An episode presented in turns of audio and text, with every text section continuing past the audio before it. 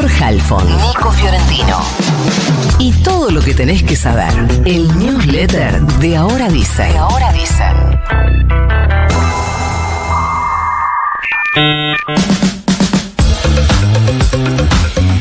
Se negó a declarar ayer al mediodía el detenido por el crimen del activista trans Zoe López García. Ayer eh, contábamos que él mismo se había comunicado al 911 el sábado para reportar que había matado a su pareja.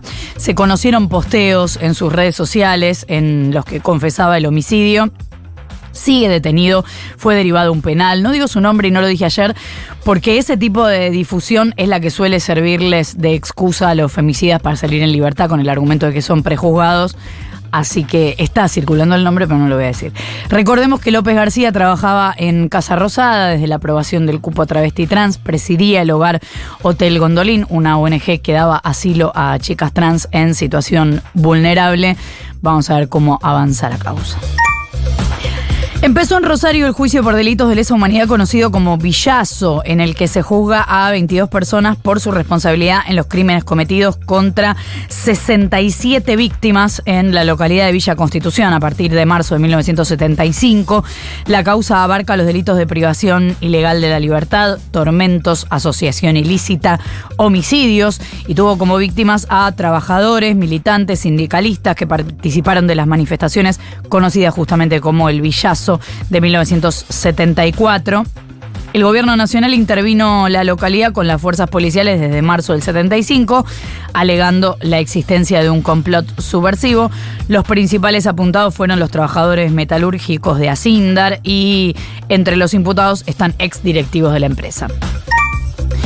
Austria va a indemnizar a homosexuales que fueron procesados por su, orientación sexual en el pasado.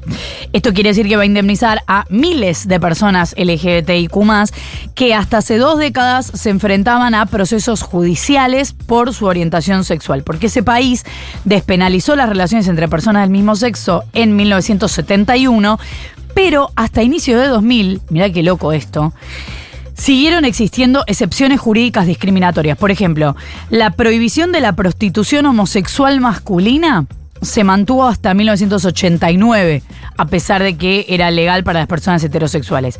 Y la edad de consentimiento sexual entre hombres fue de 18 años en lugar de 14 para los heterosexuales hasta 2002.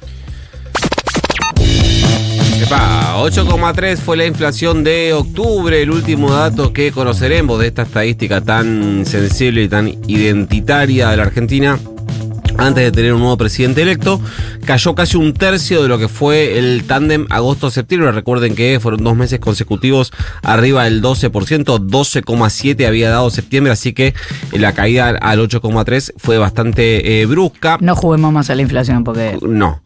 Con este... Esta funcionó sin que juguemos. 8,3, el acumulado en este año es de 120%, es decir, de enero a octubre 120% tu salario bien, buenísimo.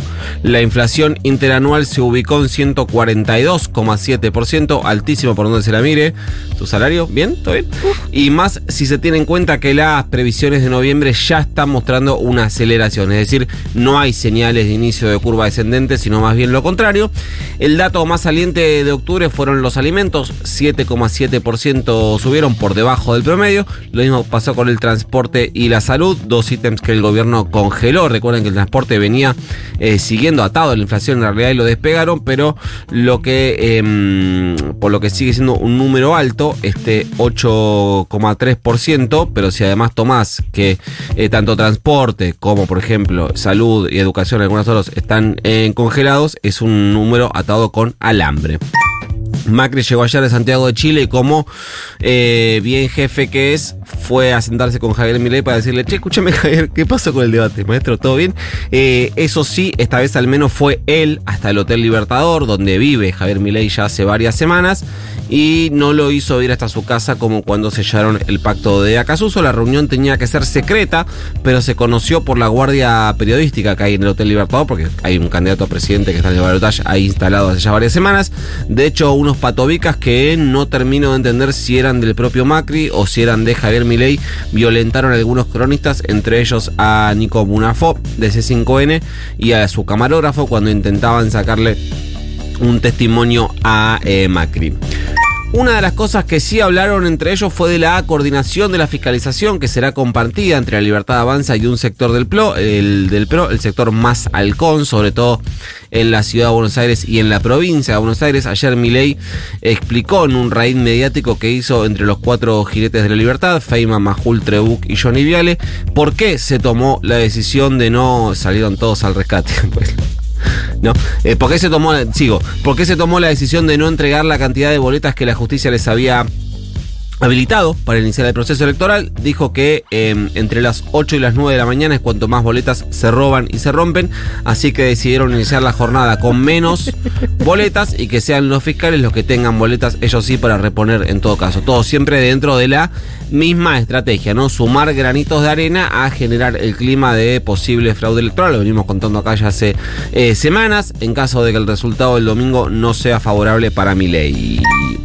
Y hablando de elecciones y de Macri, ayer el expresidente presentó su fórmula con Andrés Ibarra para pelear la presidencia eh, de Boca, la institución que tras un paso muy exitoso desde lo deportivo lo catapultó a la jefatura de gobierno porteño y de ahí a la presidencia, así que ya saben todo suyo eso.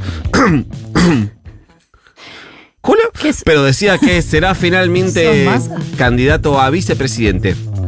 Eh, Macri acompañando a Andrés Ibarra, algo que ya se sabía. Cosas raras que pasaron ayer en la presentación, por ejemplo, para dejar a Riquelme como un mero jugador de fútbol y minimizarlo como dirigente, dijo que él ya sabía que Ibarra no podía meterle una rabona a Yepes cuando en realidad fue un caño, que tampoco podía darle un pase de 70 metros a Palermo como el de Riquelme para el primer gol ante Real Madrid en la Intercontinental, cuando en realidad fue el segundo gol. Después se sacaron una foto rarísima, rarísima. Uno tenía una camiseta de boca con el número 20 y el otro con el 23 pero posaron al revés, entonces en lugar de formar el 2023, formaron el 2320. Esto pasó de verdad. Y después terminaron la secuencia de un grupo de colaboradores que estuvieron 10 minutos, pasó una secuencia de Benny Hill, tratando de meter adentro de un auto la maqueta del nuevo estadio que dicen van a construir si ganan las elecciones del 2 de diciembre. Hoy es el último día que tiene Juan Román Riquelme para anunciar si será el mismo candidato a presidente o si va a buscar alguna figurita, un empresario de medios tal vez, un empresario de medios, puede ser, para que sea la cara visible y seguir manejando el club desde la vicepresidencia, pero hoy viene Fede Yáñez con toda la data de esto. ¿Y mandamos el newsletter? Mande nomás. Bueno.